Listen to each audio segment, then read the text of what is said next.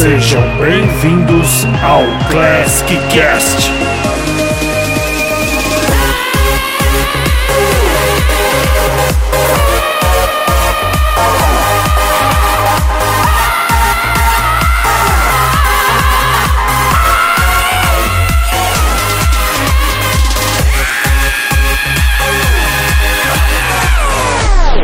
Olá, meu nome é Renê e dinheiro não resolve nada. Ele só ajuda. Aqui é o Bruno, mais conhecido, conhecido como João, fundador da Classic Blue e garrafinha de água não é cachê. Que? É verdade, velho. Já começou. Cara, é polêmico, né? Eu sou o Teta, meu nome é Alan, falando bem a verdade, né? Conhecido como Teta, é... tenho 25 anos, sou guitarrista da banda Vile Tail e sou sócio da Classic Blue Cabos. E hoje, participando aqui com a gente desse episódio, temos a presença ilustríssima de dois convidados, que são eles. Salve rapaziada, eu sou o Jean Paton, eu sou guitarrista da banda Project 46, um, criador de conteúdo também, é, entre outras coisas. E tamo aí, prazer falar com vocês aí. E aí, galera, eu sou o André, eu sou guitarrista da banda Sem Dogmas, aqui de Blumenau mesmo. E tamo aí junto com a galera da, do Classic Cast também.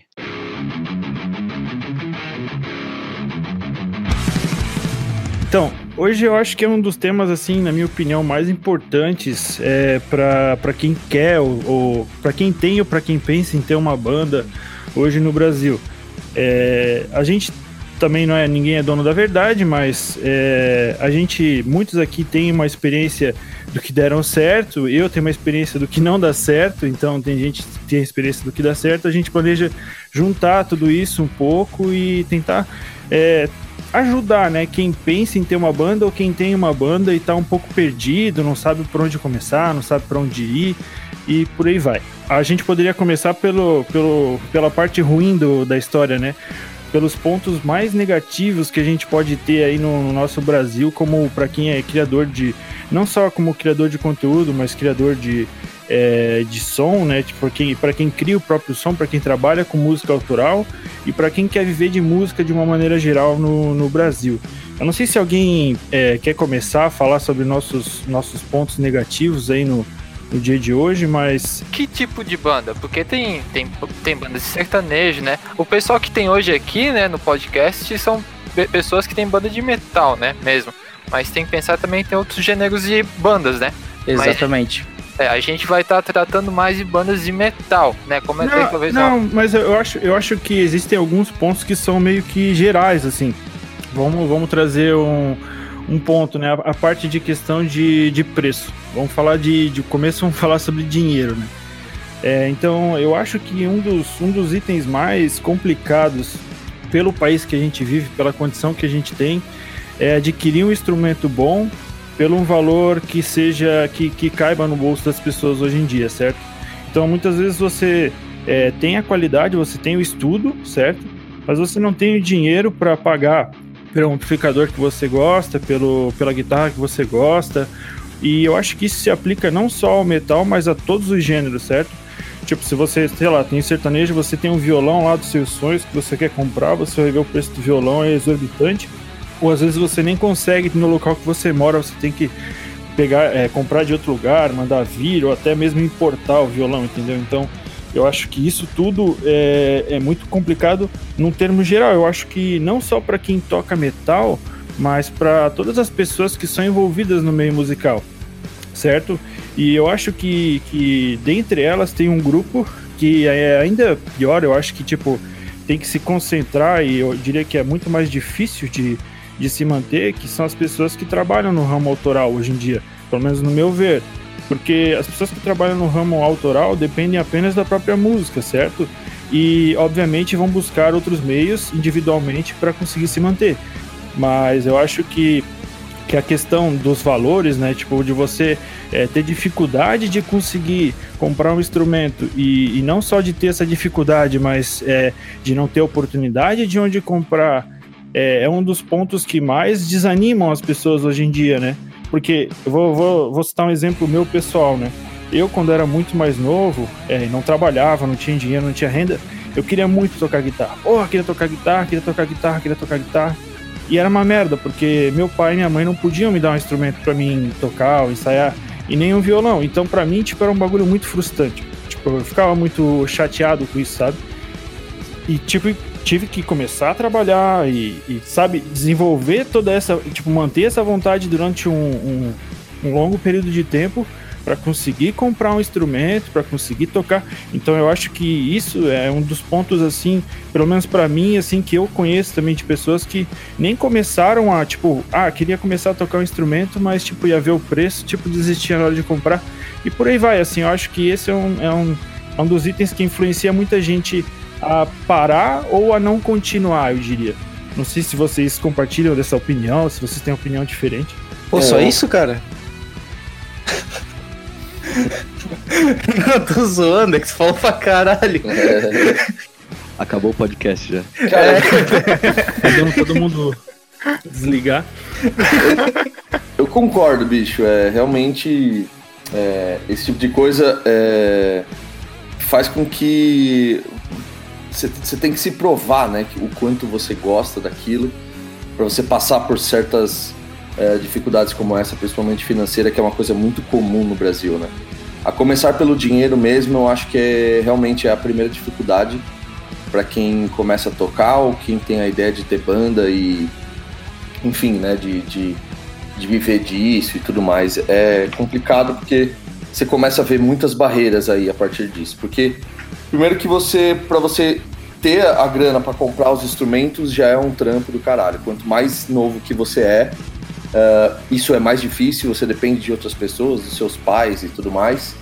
E a questão da, da, da nossa economia, a tributação violenta que tem em cima de tudo que é uh, importado, que, né, tipo, que geralmente é o que a gente vê dos músicos que a gente gosta, do, do, das referências que a gente gosta, uh, acaba sendo um negócio muitas vezes, tipo, porra, não tem como, saca? É, meio e... desesperador, né? Exato. E aí chega Meio não, né?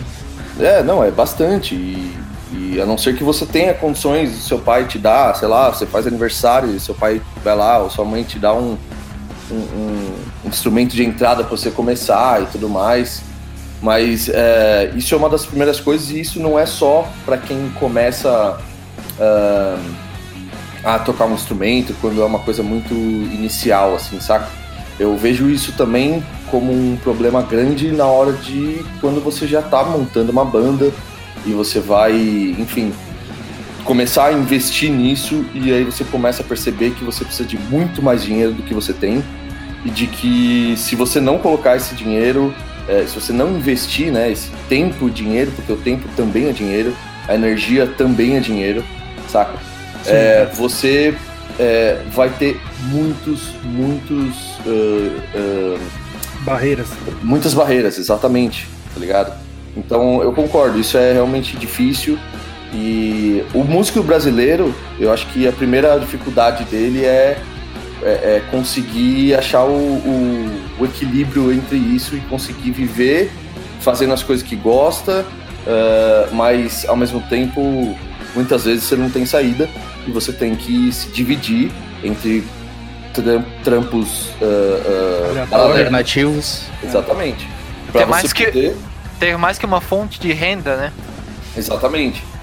Quando você é, é, é, escolhe ser um músico profissional, a, os desafios são outros. Mas antes de chegar a esse ponto, uh, bicho, é super comum você se dividir pra caralho, dormir super pouco, saca? Tipo, deixar de dar rolê, deixar de fazer muitas coisas que você gostaria de fazer para se dedicar e colocar o dinheiro uh, nisso, saca? Que eu acho que é o que a maioria do pessoal do underground autoral acaba passando, né?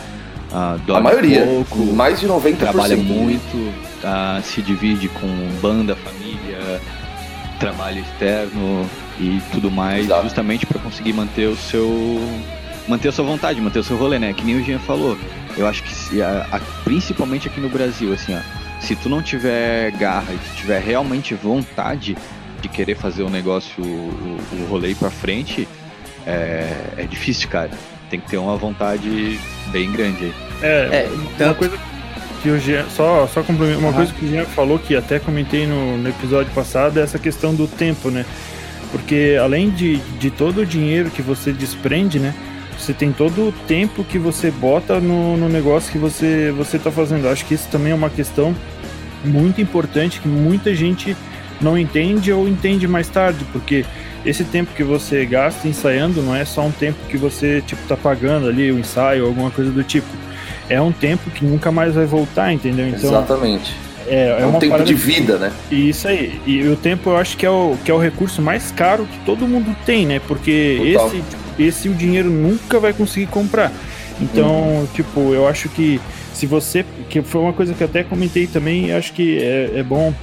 É bom repetir, porque é, se você pensa em fazer uma banda, se você tem que sempre, sempre se definir, né? Ou você vai, vai seguir o, a, o hobby, ou vou ter um hobby musical, de eu vou tocar por hobby, eu vou tocar porque eu gosto e aí vai, ou eu vou tocar para ganhar dinheiro, certo? Eu acho uhum. que você, você antes de, de tudo, você tem que definir é, a sua prioridade. Se você quer tocar porque eu quero viver disso, ou se eu quero uhum. tocar porque é um hobby, algo que me faz feliz. Eu acho que isso também é um, é um, é um ponto de partida muito importante, assim, que eu demorei muito para entender isso em mim, sabe?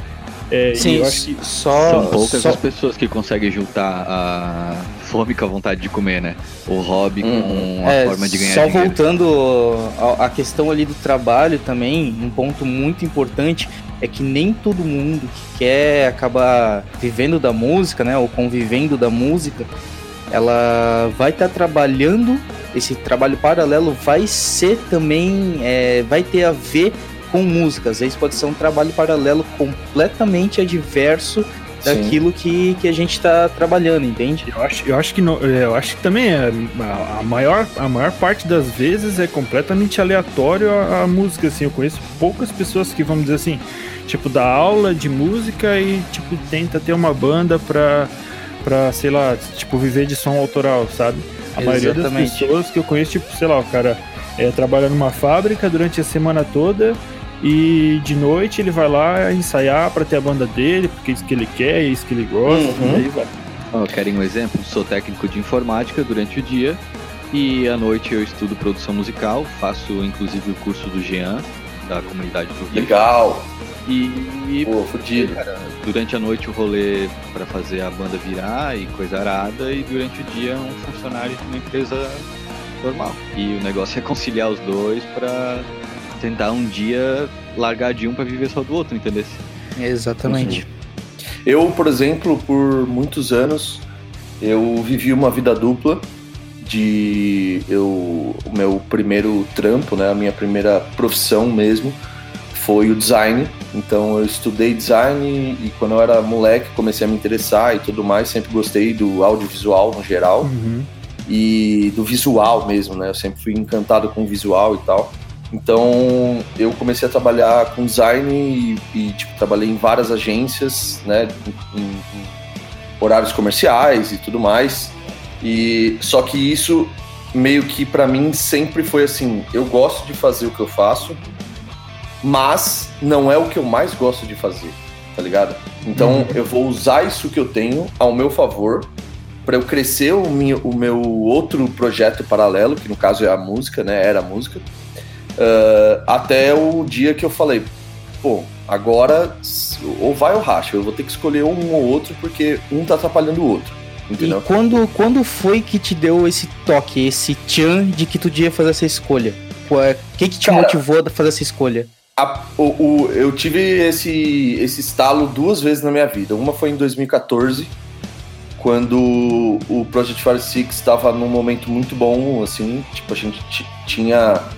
Uh, a gente estava fazendo uma média de show entre 2014 e 2015, mais ou menos. A gente fez uma média de 80, 90 shows por ano. Então isso era muito pro Brasil, saca? Tipo, era uma coisa que uhum fazia com que a gente tivesse atividade muito toda semana, muito ensaio, muito muita entrevista, muito show, muito, enfim, muita coisa pra fazer. Muito e tudo, né? nesse né? momento, nesse momento, assim, no calor do momento, eu falei, cara, eu vou tentar sair do design e dar um jeito de viver só da música, tá ligado? Eu falei, vou, vou tentar, nunca experimentei isso, não sei se vai dar certo, mas o máximo que eu posso fazer, o máximo que pode acontecer é eu voltar a trampar com design, tá ligado? Sim. O cara tem que arriscar também, né? Exatamente. E na real foi o que aconteceu. Eu acho que eu não. Eu, eu vejo hoje que eu não estava preparado naquele momento, eu não tinha um plano. Isso é muito importante, tá ligado? Quando você quer é, é, fazer uma mudança de vida desse tipo, assim, é, profissional, né? Uh, você tem que ter um plano, tá ligado? Você tem que ter um plano, tipo assim, tá, o que, que eu vou fazer a partir do dia zero, sabe? Tipo, qual que vai ser a minha rotina? E naquele momento uh, eu não tinha um plano, porque não sei se era uma coisa muito tipo, uh, estou meio que começando a viver um sonho e parece que tudo vai dar certo, mas eu não tinha um plano. Faltou o plano, saca? E aí, no final das contas, eu fiquei um ano fazendo freelance e tudo mais, enquanto eu dava mais atenção pra música e pra banda. E a banda tava indo muito bem e tudo mais, só que começou a fuder muito, assim, o meu, o meu dia a dia, porque eu tava começando a ficar cada vez mais sem grana, porque eu não tinha aquela grana no final do mês, né? Começava a pesar no bolso dele. Exatamente. Por mais que. A... Vem. Como? Os, os boletos sempre vêm, né? Exatamente, o boleto não paga, não, não, não para Não de para. vir. E não diminui também, tá ligado? Então, tipo assim, é, começou a ficar complicado e eu falei, tá, então, peraí, eu vou. Preciso rever essa, esse meu jeito de fazer as coisas. E voltei em 2015, 2015, metade de 2015 mais ou menos, uh, pro design, só que daí eu comecei a fazer, comecei a mudar um pouco os modos operantes, né? Eu, vi, eu comecei a fazer só home office, comecei a pegar muito freelance, montei meu, minha própria, né, minha própria produtora, agência de, de design, então eu com- comecei a fazer bastante coisa, bastante trabalhos, o que me rendeu bastante, o que rolou legal, assim. Só que chegou um momento em- no final de 2018 que eu falei, cara, agora não dá mais. Uma coisa já tá atrapalhando a outra. Eu tô, eu tô começando a trabalhar só por causa do dinheiro, tá ligado? E isso não tá me deixando feliz o suficiente, ou contente, ou, enfim, é, é, satisfeito o suficiente e confortável pra poder fazer a minha música, que é a que eu mais gosto, tá ligado? Uma, uma aí, coisa que Foi o acontece. momento que eu tive que me reinventar, entendeu?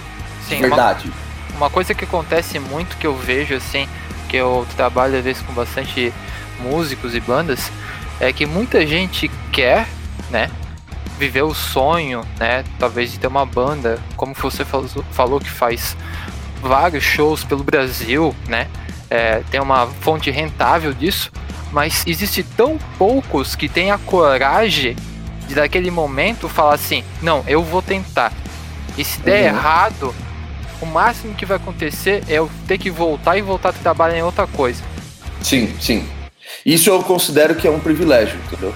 Eu, eu entendo que eu tenho esse privilégio de poder parar, testar e se eu quiser eu volto, entendeu? Porque eu, eu, eu tenho uma condição financeira que talvez muita gente que não tenha, tá ligado? E isso não é muito. Eu não sou rico nem nada, saca? Mas, Mas, eu mas posso. no Brasil já, já é uma diferença fodida, assim, né? Exato. Tipo, eu simplesmente posso fazer isso. E se eu precisar, que foi o caso que aconteceu, e eu precisei, eu voltei. Mas por quê? Porque eu tinha outra profissão, entendeu? Então, pra mim, não era difícil eu me rearranjar no mercado de trabalho, porque eu sempre tive aquela profissão. Eu não é, é, é, esqueci o que eu sabia, é, é, tudo que eu. é, o meu portfólio estava lá, online. Tu deixou entendeu? tua profissão como um backup. Exatamente. Então eu tinha uma segunda, uma- eu sempre tive, eu sempre falo que eu, eu sempre que eu eu sempre falei que eu tinha ah, duas profissões, entendeu? Então isso não é comum. Eu sei que não é comum. Pouquíssimas pessoas conseguem fazer isso. Sim, E- e- mas assim, ó, eu também acredito que além de ter uma profissão, né? Eu vejo muitas pessoas que têm, às vezes, profissões como você, né? Às vezes uma profissão que ganha muito rios de dinheiro, mas assim, ó, e pode voltar, né, atrás, porque é, às vezes é um empresário sozinho, sabe? Ele só faz home office e tudo mais, mas mesmo com essa estabilidade, ele não tem a coragem de chegar e Não. falar assim: eu vou fazer. É, Eles- mas isso eu, isso eu acho que está diretamente relacionado ao seu é, a sua Força de visão vontade também. Não, cara, eu acho que é muito mais do que, tipo, você quer pra sua vida, tá ligado? Tipo, quais são os valores que você dá pra certas coisas. Tipo assim, se o cara ele não consegue ah, diminuir o custo de vida dele, ou tipo assim, ou o, o, o nível de vida que ele tem hoje em dia pra ir atrás de alguma coisa que ele gosta mais, é porque o que é mais importante é o nível de vida dele, entendeu? É isso aí. Tipo assim, o cara ele não vai conseguir deixar de, de comer todo fim de semana fora num restaurante de 150 reais por pessoa, saca? Sim. Eu não Ninguém- tenho esse problema. Porque Ninguém eu quer dar aquele cara- passo pra trás, né? Ninguém quer dar aquele Exatamente. passo pra trás pra depois dar o salto, né? Todo mundo só quer Exatamente. caminhar. Ninguém, ninguém tá disposto a fazer um downgrade, tá ligado? Quando você não tá disposto a fazer o downgrade, aí você fica limitado mesmo. Você não tem pra onde correr, porque você não quer arriscar de jeito nenhum. Entendeu? Eu, sou, eu, eu só consegui é, é, fazer essa, essa mudança, assim, né? Essa, ahn, essa transição, porque eu sou um cara meio desapegado a dinheiro, saca?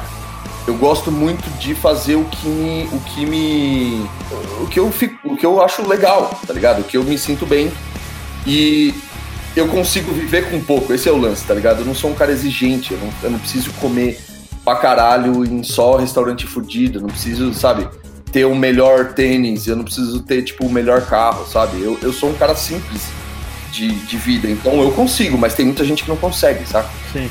Eu, eu acho que isso aí que você falou, tipo, nasce aí uma, uma classe de pessoas também que, tipo, reclamam muito da vida, mas não fazem nada pra mudar. E que nem você falou, às vezes, é, às vezes e praticamente sempre você tem que dar vários passos pra trás, né? às vezes não é nenhum só, você dá, sei lá, Com certeza. uns, uns 10 passos pra trás, você vai tipo, ter que se manter com o dinheiro que, sei lá, você tinha guardado por um Uhum. tempo, pra daí você conseguir daí buscar algo melhor, né?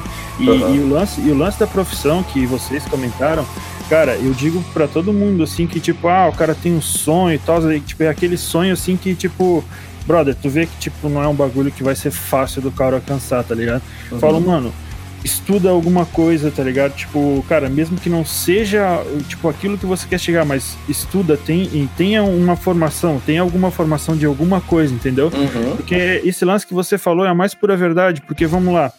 Se você trabalha, não tô julgando, mas se você trabalha, vamos, vamos dizer assim, tipo, é, numa casa noturna, você trabalha, sei lá, das 6 às 5 da manhã, vamos dizer assim, beleza? Calma aí, calma aí. esse- Fazendo o que nessa casa noturna aí? Não, não, não. Cara, de amor, cara. Não, não, tô falando do, do, do garçom, de um caixa, uma parada assim, tá ligado? Um trampo, Ah, tipo, bom. não é um trampo desmerecido, mas é um trampo sofrido, vamos dizer assim, é um trampo que o cara se fode muito, vamos dizer assim, né?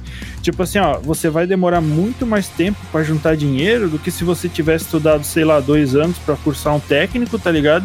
Ter uma formação que te garantiria um trabalho que, tipo, cinco vezes por semana o seu trabalho, certo? E uma renda fixa final do mês. E essa renda, querendo ou não, ela vai te ajudar a conquistar o teu objetivo, entendeu? E tem muita gente que às vezes não, não percebe isso, assim, que tipo, eu conheço, assim, muita gente que é meio imediatista, assim, sabe? Eu quero a parada A agora. maioria né? das pessoas É, são entendeu? imediatistas. Tipo, não, não pensa que, sei lá, se daqui a dois anos der errado, brother, e por algum motivo você não conseguir fazer isso, você tá fudido, velho. Você vai ter que aceitar o primeiro emprego que vem pela frente. E Uhum. às vezes esse emprego consome é aquela parada do tempo, né? Vai te consumir o tempo que você poderia estar despendendo agora para conquistar o seu objetivo, entendeu? Então, cara, eu acho que você ter uma profissão é essencial, assim, tipo, eu sempre digo assim, por mais chato que a minha é, ou que a de outras pessoas seja, né, pra, pra pessoalmente falando, assim, né, tipo, o dinheiro que, que vem no, no começo do mês é os, os boletos que, que o cara paga e, e o cara conseguir se manter, né, a sanidade mental, né, é, tipo, vale a pena o esforço que o cara desprende, né. Uma coisa também que é bom ali é que também o cara pode ter uma flexibilidade de horas melhor pra fazer aquilo que ele quer, o sonho dele. Isso, isso aí. E também, às vezes, não cansa tanto, né? Digamos, ter um auxiliar de produção que tá numa fábrica trabalhando ali suas 8, 9 horas por dia em pé, direto. Quando chega em casa, pra ele é mais complicado correr Ah, então. atrás do sonho, né? E- esse cara não vai querer ser baterista, tá ligado? Ah, nem fudendo. Até porque tudo na bateria é mais caro. É, Exatamente. Não, ba- baterista, cara, o cara que quer ser baterista, o cara tem que ser sei lá, sadomasoquista, tá ligado? É, assim, sádico, né? Sádico, cara. total sádico, assim, ó. O cara tem que Tem de desprender sofrer. muito tempo, muito tempo, muita vontade e, e força, né, mano? O cara tem que ter, tipo, tem que treinar é, não só por causa do metal, agilidade e tudo mais, mas também a resistência, né? Uhum. Porque, pô, você manter lá o pedal duplo lá, uma cota, mano, você vê os caras os cara fazem uma cara de sofrimento, mano, que tu não vem em academia, tá ligado? Você sofre, cara. Tá se fudendo. O, o René, só ia completar uma parada que você falou. Uhum. Uh, que a gente não pode esquecer o seguinte: é, o que você disse é muito real. É, as pessoas, se, se tiverem esse, esse plano B, né, uma, uma formação em alguma coisa, uma profissão uhum. que ela pode se ancorar caso né, não dê certo e tal, o, o outro projeto. Uh, isso é muito importante, mas a gente não pode esquecer que a gente não tá, a gente tá no Brasil, tá ligado? E que uhum. isso não é uma realidade, não é uma coisa simples, tá ligado? Não é uma coisa simples o cara falar assim, ah, eu quero ter uma profissão, quero estudar e tudo mais, porque aqui, assim como no resto do mundo, mas aqui mais ainda, porque é muito discrepante a diferença de classes sociais e tudo mais. Uh, o grande problema é que nem todo mundo tem oportunidade, saca? Tipo, não é um lance de, de meritocracia, não existe esse lance de merecimento, ou só porque o cara quer. Muita gente não tem nem a possibilidade de, de estudar, mas o cara quer ser um, um músico, tá ligado? E às vezes o cara. É, é, é, tudo depende da paixão dele, tá ligado? Ele, lógico que uh, tem, tem esse lance, tipo assim, se o cara nasceu uh, no, numa família que, que tem grana, tem condições e tudo mais, ele vai ter muito, muito mais chance de fazer tudo isso daí com muito mais com muito mais conforto do que qualquer outra pessoa que não teve essas chances, saca? Então, assim, é importante que as pessoas pensem em ter um plano B, mas também muita gente não tem nem como pensar em ter um plano B. Né? Sim, não, com, com certeza. Exatamente, o cara pode de um dia pro outro ganhar uma guitarra e que alguém leva só dois anos para juntar dinheiro para comprar a mesma guitarra, entende? Exatamente. Ou para comprar uma guitarra muito pior, ou melhor. Pior, né? é. Então, só dando, complementando esse assunto ali sobre pior ou melhor, é, é uma coisa que eu acho bem real do músico brasileiro e eu acho muito interessante é que assim, ó, é, você tem acesso a instrumentos de baixo custo mais fáceis do que os de custo mais alto, né? E isso te obriga ao músico brasileiro é, dessa classe a tirar som com o que tu tem. Né? É, é uma forma de pensamento que eu já tinha essa forma de pensamento antes mesmo de entrar no curso do Jean. E tu fala mesmo isso aí, né, Jean? Que uhum. o cara uhum. tem que aprender a tirar som com o que tem. Independente do que tem. Exatamente, exatamente. exatamente. Você tem um meteoro e uma sei lá, uma guitarra de baixo custo em casa, tu vai aprender a se virar. Se tu realmente quiser, tu vai aprender a se virar e tu vai tirar um som fodido com esse equipamento. Uhum. O cara pode ter uma guitarra mais ou menos, um amp mais ou menos, mas se tiver um cabo da Classic Blue, o som sai sempre bom. Momento Jabá! É, mas o que mais vai fazer diferença aí é a mão do cara, né? Ou, tipo, Exato. a cabeça do cara, ou Exatamente. Tipo, as Exatamente. ideias do cara, sabe? É. Tipo. Claro, instrumento, equipamento ajuda. Aí, Exatamente, é instrumento, equipamento melhor, vai tipo melhorar a qualidade do teu som, entende? É, vai mas... polir. Exatamente. Exatamente, mas... vai polir. Saber Aí... fazer outra história. Exatamente, mas não vai te, te ah, você comprou uma Gibson e um Mesa Bug Dual Rectifier. Tu não vai virar um deus da noite pro dia só por causa do teu equipamento. Nem não. Tem gente com equipamento bem pior que outras pessoas que mandam muito melhor, né? Com certeza. É, vai, vai, demandar, vai demandar o estudo do cara, né? O quanto que o cara estuda e o quanto que o cara se empenha para fazer aquilo, né? Dedicação, tipo, né? Dedicação, dedicação ao instrumento, né? Porque é, eu, eu já eu tento tocar guitarra, eu tento tocar outras coisas, assim, tipo, eu me considero bem ruim, assim. Mas, tipo, vamos lá, eu sei que alguém que, que, que toca mesmo para viver, a pessoa desprende às vezes duas, três, quatro, cinco horas do dia treinando o instrumento. E não é à toa que ela fica, tipo, tão, tão boa, né? Realmente não é, não é, não é o instrumento que fez os, o som dela parecer tão bom, né? Mas o empenho que ela botou em cima daquilo, né? Tipo, a vontade dela de fazer aquilo acontecer e. Uhum. E, e, e não é talento, é estudo, né? Exatamente. É... O mais importante é isso aí. Porque tem gente que acha que, tipo, sei lá, começou a tocar guitarra também uns, uns três meses e, tipo, não consegue tocar e tá ruim e tal, e acha, ah, beleza, não sei tocar, não, não sirvo. Tipo assim, eu já ouvi gente falando assim, ah, não sirvo pra o isso. Famoso, não consigo. É, não consigo, tá é, mano, eu, eu, eu, toco há 12 anos, não sei tocar ainda, mano. Aí, Entendeu? Ó. Tipo, a pessoa tem Cala que sempre ir melhorando. Mas é real, é real mesmo. Mas, cara, é, tudo depende da própria pessoa, só que é, não é que só depende da própria pessoa, porque não existe esse lance da meritocracia. Mas, é, se a pessoa quer mesmo, mano, você sempre vai dar um jeito, você sempre vai é, não dormir uma noite para fazer o que você quer e tudo bem, tá ligado? No começo do Project, por exemplo, o que a gente fazia de esforço extra para conseguir o que a gente queria, é, vocês não têm ideia, tá ligado? A gente deixava de dormir muitas, muitas noites mesmo, assim. Ah, isso aí acontece, cara. Isso é...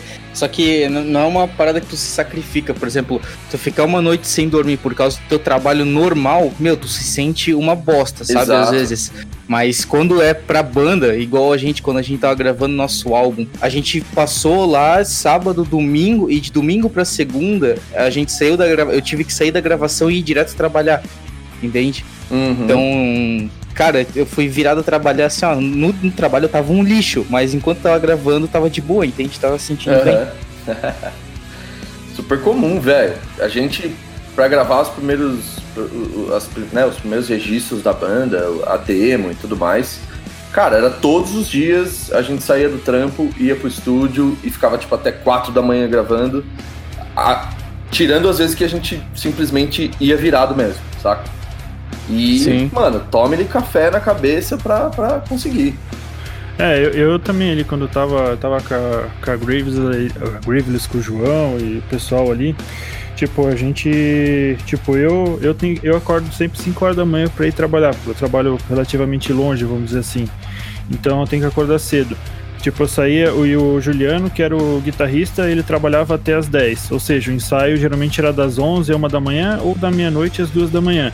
E, cara, eu ia ensaiar numa boa, tá ligado? Tipo, eu ia lá, ensaiava, gostava, saía feliz, tá ligado? Chegava em casa às vezes 3 horas da manhã, até, tipo, tomar banho, papapá, ia dormir. Se dormia 4 horas pra, tipo, no outro dia acordar às 5 e meia uhum. e ir trabalhar. E, brother, eu fazia isso, tipo, tranquilo, sem reclamar. Por quê? Porque eu gostava muito daquilo, tá ligado? E o lance para mim de, de cantar sempre foi uma parada assim é, libertador, assim, tipo, porque vamos, vamos supor que tudo, tudo aquilo de ruim que, que se passava na, na, minha vida, ou que se passava no meu dia a dia, tudo daquilo que eu não gostava, cara, eu descarregava com o microfone na mão, mano. Aquilo para mim era uma libertação, assim, tá ligado? Ou seja, é, o, o fato de eu, tipo, não dormir, mas eu ensaiar e conseguir fazer todas essas coisas que é, é, é me libertar pessoalmente, vamos dizer assim, era tão gratificante Compensava, né? que o so... é isso exatamente que o sono no outro dia, meu, ele não fazia nem sentido assim, tá ligado? Porque eu tava tão bem, tá ligado? Liberta a vontade mesmo, de assim, bater no chefe no ensaio, né? Que eu ficava, caralho, que se foda, tá ligado? Tipo, beleza. Isso é bom para baterista, né? É. Cara, viu? o nosso baterista era muito chapado, ele não tinha raiva de nada de ninguém. É, ele não. Igualmente a gente. É, Chocolate, um abraço aí.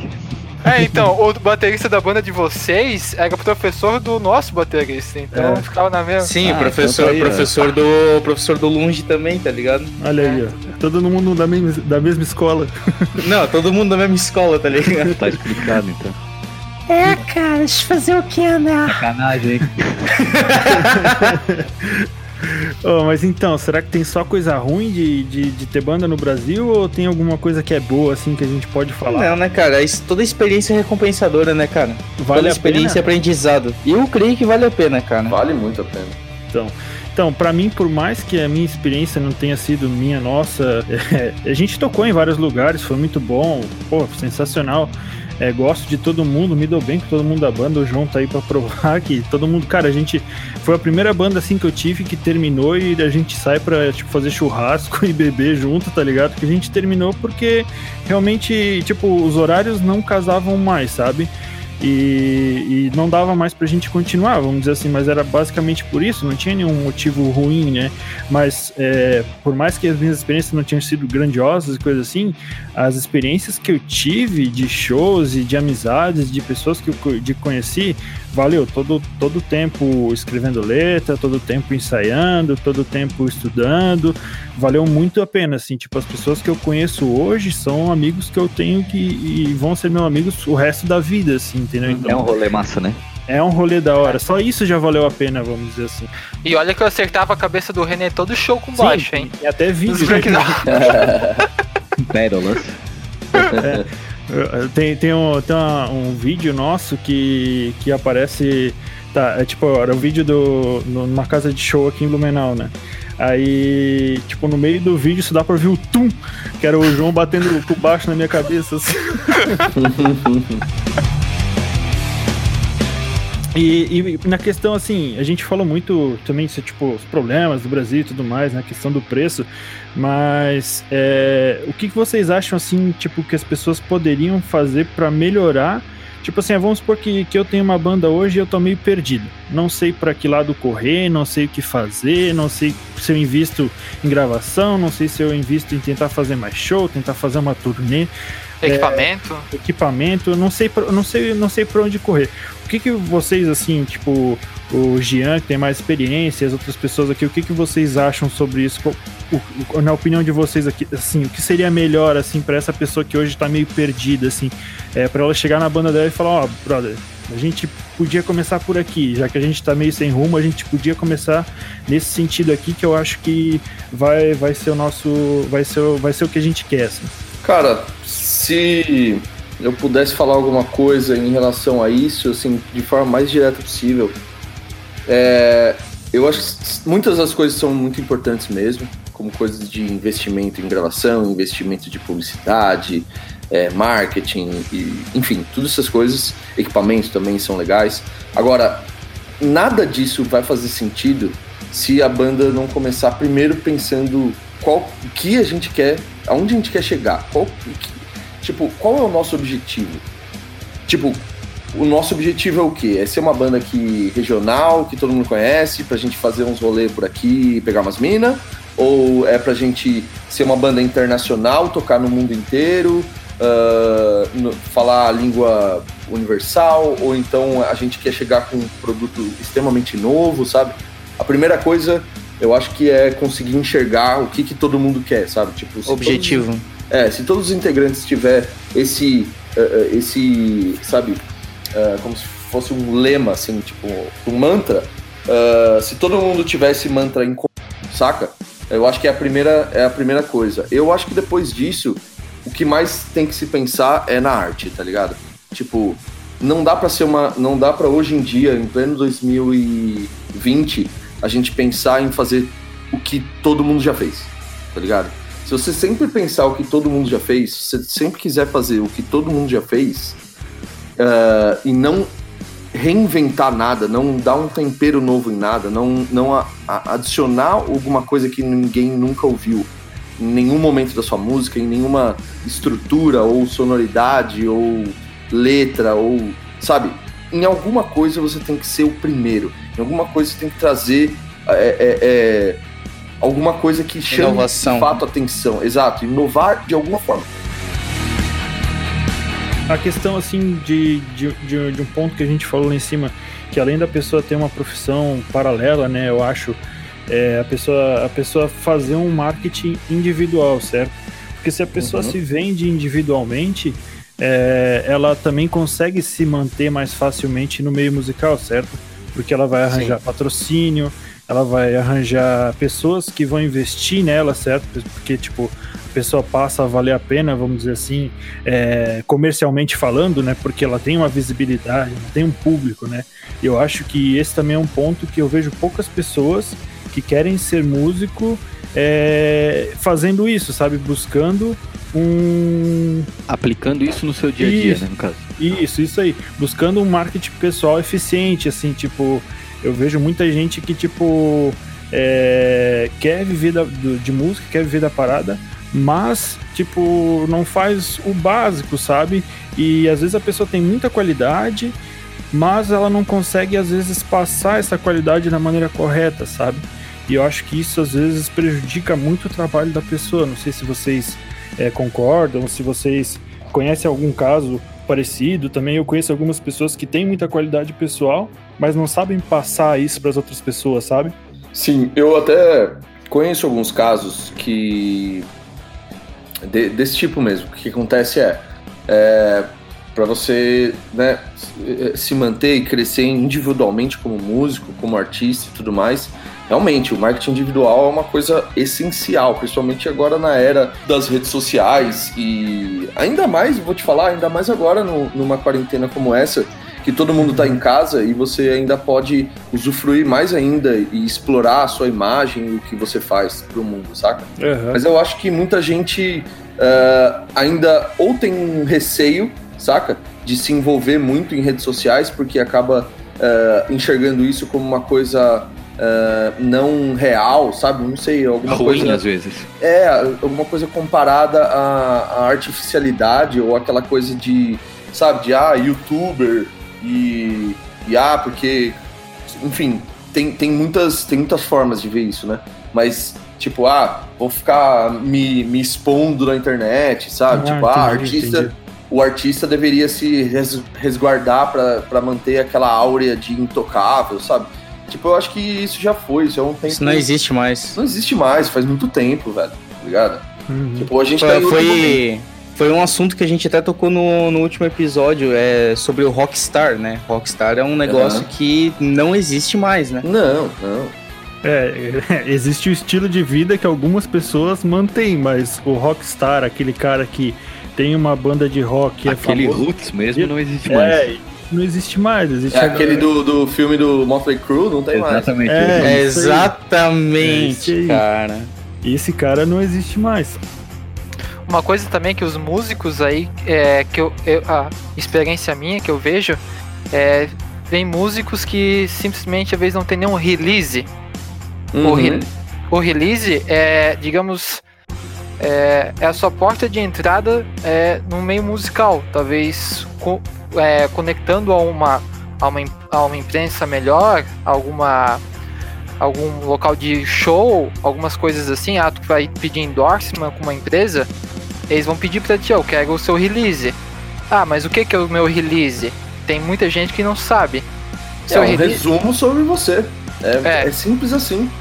é um resumo do que que você já fez, já O que você faz, tu faz exatamente. objetivos, as Sim. coisas, né? Que é, as suas, que é o básico, as suas né? marcas que você tem parceria, né? E seus, se você já fez workshops, tudo isso daí. A marca vai achar interessante você através disso. Uhum. Ou local pro show, né? Mas tem muitas pessoas que só vêm, mandam uma mensagem, eu queria tocar aí. Ou, ah, eu, como que eu faço para conseguir endorsement de vocês? Tem muita gente que não responde. Eu respondo todo mundo. Mas tem muita gente que não responde. Só olha assim e pensa, ó, não é profissional. Ignora. É, mas esse lance é foda, porque, por exemplo, no caso do endorsement, tá ligado? É, muitos músicos que veem outros músicos, artistas com ah, mar- atri- eh, relacionados a marcas legais e tudo mais, a galera acha que é simples assim, tipo assim, ah, a marca manda lá os negócios e os caras usam e é isso aí, eu não preciso comprar mais, saca?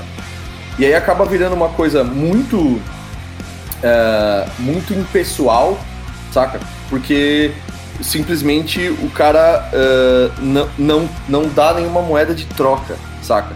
Tipo, às vezes as pessoas esquecem que para você ter uma marca eh, Sua relacionada. Exatamente. Você é uma troca, tá ligado? A marca vai te dar os produtos fodas e você vai fazer a marca. É, você vai dar a chance da marca se relacionar com você, se relacionar com o seu nome, tudo que você construiu, todo o dinheiro que você investiu pra fazer o seu nome ser quem você é. E isso tem um valor enorme. Uhum. Exatamente. E às vezes, assim, uma coisa também é legal, assim, eu dou uma dica, assim, pro, pro pessoal que tá escutando aí. Às vezes, se você vai pedir uma parceria com uma marca, tu não tem que, às vezes, chegar e falar assim, ó, ah, eu quero tudo de graça.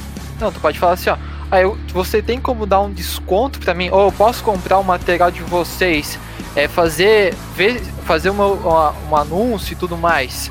É, e se você tiver retorno, a gente poder montar uma parceria depois? Pô, porque a Exato. marca. Se a marca Fazer vê um que teste, né? Experimentar alguma coisa. é, se a marca vê que tem retorno, pô, por que ela não vai investir, sabe? Mas se tu chegar lá e só falar e não fizer nada, pode ficar até feio pra ti. Uhum. Porque a marca conhece muitos músicos. Total. É, Não, e nesse ramo, velho, é... é. é um mundo pequeno mesmo, saca? muito pequena. Todo mundo se Todo conhece. mundo se conhece. Não tem como você fugir. Então, se você dá uma bola fora com um, é zoado. Você vai se queimar é, aos poucos, vai se queimando aos poucos até que uma hora você tá queimadaço e você não consegue mais fechar um contrato, você não consegue mais. é, Até mesmo em show, no- no show business mesmo, saca? Sim, né? As bandas, né, cumprir o que que falam do show, né? Não chegar lá, porque às vezes os caras pensam assim, ah, eu vou tocar, então porque eu vou tocar, então eu vou ficar bêbado, vou subir em cima do palco e foda-se, tá ligado? Estrelinha. É, tem é muito Rockstar, é disso. Rockstar. É, É, Rockstar. o Rockstar que não existe mais, né? Porque acaba ali, né? É, mas é, o- o- é foda, né? Porque eu acho que esse é um grande problema do roqueiro, mano. Ninguém. nin- os roqueiros não, não querem se atualizar, tá ligado? Até hoje a galera fica pagando pau pra, pro, pras bandas dos anos 80, entendeu? Pra bandas dos anos 90. E, tipo, Sim. não consegue nem parar pra ouvir alguma coisa nova porque, ah, é tudo merda, entendeu? É, Aí- o, o cara se afoga na água rasa achando que só tem banda dos anos 80, tá ligado? Exato. Isso aí é uma parada que a gente comentou no, também no, no podcast anterior, que, cara, é, eu acho que, que, que a pessoa que, que é assim, vamos dizer assim, ela acaba se isolando do não, não só do mundo, mas de, de outras pessoas e, e do, do network em si que ela pode estar fazendo, porque, tipo, uma, uma pessoa assim, vamos dizer que ela tenha uma banda, ou ela pense assim, ela tem uma banda, certo?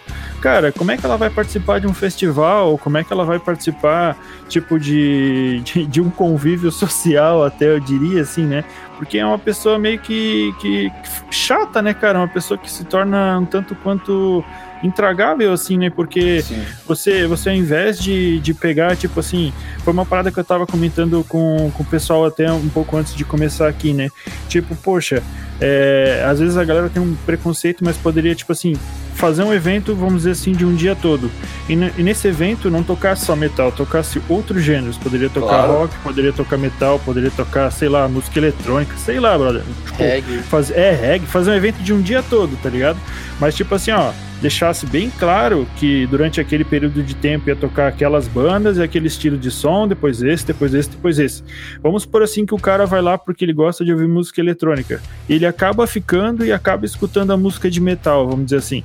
Pô, e se ele gostar da banda de metal porque ele nunca tinha ouvido e agora ele escutou ao vivo e ele gostou? Claro. Cara, você, você como músico tá ganhando um cara que vai ser possivelmente teu fã, vai comprar teu CD, ou vai CD é difícil. Vai te consumir, né? É, vai, vai consumir, vai consumir o teu produto, vai te acompanhar nas redes sociais, vai, vai, vai ouvir teu som, vai comprar tua camiseta, vai comprar os produtos que você oferta, entendeu? Então, tipo, é um, é um- o cara tem que pensar, tipo, amplamente, assim, nessa questão musical, tipo, ah, não, não seja tipo, ah, eu, sou, eu vou tocar só em evento, só...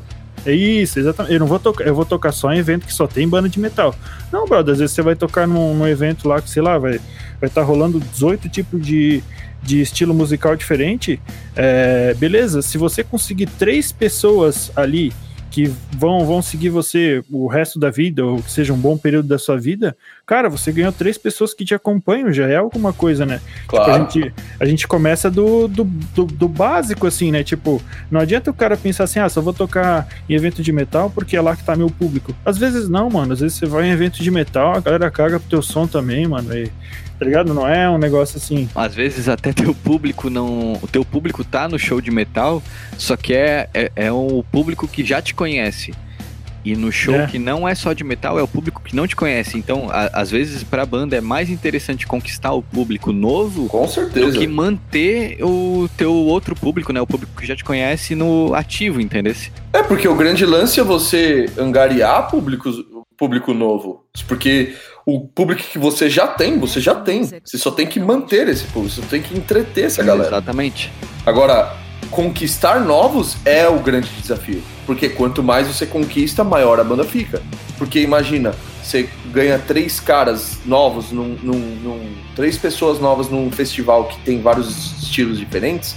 São três pessoas que vão dar vários plays no, no seu Spotify. São três pessoas que possivelmente pode comprar um merchandise da sua banda. São Sim. três pessoas que vão pagar ingresso, tá ligado? São três Sim. pessoas que podem chamar outras três pessoas.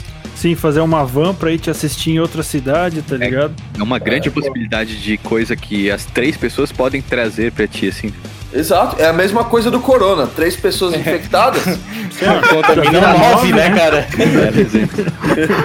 As bandas têm que seguir o exemplo do Corona, né? mano? Exatamente, cara. Cara, eu acho que, que sobre essa questão, assim, a gente comentou bastante sobre os pontos positivos de se ter uma banda e também um pouco do caminho que a pessoa deve trilhar, né? Não, nada é uma regra, né, nesse mundo. Eu acho que é bom, bom salientar isso, mas eu acho, eu acho que, que vale, o que vale são as dicas e o cara, tipo, parar e repensar, tipo, porra, bro, será que eu tô fazendo as coisas certas? Será que se eu fizer isso aqui diferente não ia ser melhor? E por aí vai.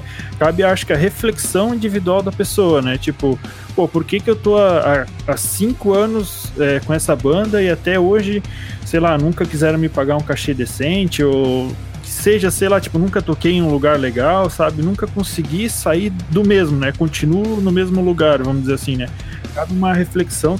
É, eu acho que tem umas coisas que é legal pensar como banda, como artista, que é justamente esse lance do diferencial que eu disse, mas tipo assim, é, não, não, agora não falando artisticamente, né, mas falando estrategicamente, eu acho que procurar maneiras novas de fazer as coisas que as pessoas já estão acostumadas, tá ligado? E que elas estão pedindo ou estão, enfim, o que está relacionado ao momento, né? Uh, tem um exemplo, por exemplo, que a gente do Project fez, a gente sempre tenta é, adicionar alguma coisa nova, alguma inovação que seja, sei lá, num merchandising diferente, numa, num show, num festival, ou na, na estratégia de divulgação do disco, né? Mas, por exemplo, quando a gente foi lançar o nosso primeiro disco, uh, a banda era muito pequena, né? Pouca gente conhecia. E só que a gente acreditava muito no disco, saca? A gente estava muito confiante de que o disco, o- no caso do Do Doer, né? É o disco de 2011. Uhum. Uh, a gente estava muito confiante que um disco a galera po- po- poderia gostar e a gente ia conseguir uns fãs e tal, e a gente ia conseguir tocar mais, enfim, a banda ia, né, tipo, é, é, começar a entrar num trilho legal. A gente falou, cara, a gente precisa dar um jeito das pessoas conhecerem a gente, independente se a gente vai ganhar dinheiro ou não. Não vamos pensar no dinheiro, vamos pensar em investir, assim como qualquer empresa, né? Quando você tem um produto, você precisa fazer com que as pessoas conheçam o seu produto. Porque não adianta nada você colocar o produto lá, lançar, você, você lançar, fazer aquele lançamento, você joga, né? Não, não, não é assim, né? Então, Se não tiver ninguém pra consumir, do que, que adianta ter algo bom, né? exatamente, não adianta você ter, é, tipo, a cura do câncer e ninguém souber também, tá ligado? Sim, sim. Se não tiver Se ninguém- visibilidade. É, se ninguém, ninguém ficar sabendo que você tem aquele produto que é legal pra caralho, que pode fazer uma diferença pra ela, ela nunca vai, vai consumir, tá ligado? Então, é esse é o pensamento que a gente tinha. Na época, a gente tava em 2011, ah, o que tava rolando muito era ah, o YouTube tava começando a rolar, mas era muito muito fraco ainda, não era que nem hoje. Ah, o- os streamings estavam começando a, a surgir as primeiras ideias. O que rolava muito era MySpace, Facebook já estava rolando forte, Twitter, Orkut SoundCloud. também na época. É, e aí, ah, e aí, é, SoundCloud também rolava.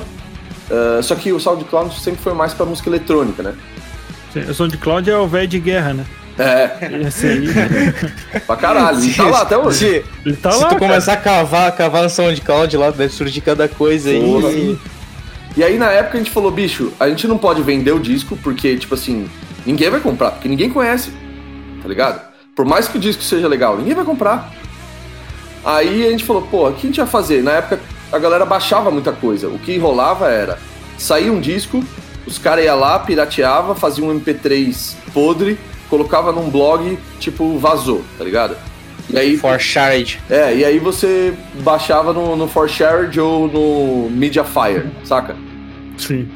E aí a gente falou assim, bom, então vamos fazer a gente isso, tá ligado? Vamos a gente mesmo piratear, entre aspas, nosso trampo, só que vamos oficializar isso. E aí na época o que a gente fez? A gente fez um MP3 de 320k, que, era um, que é uma, uma resolução boa de MP3, uma qualidade legal.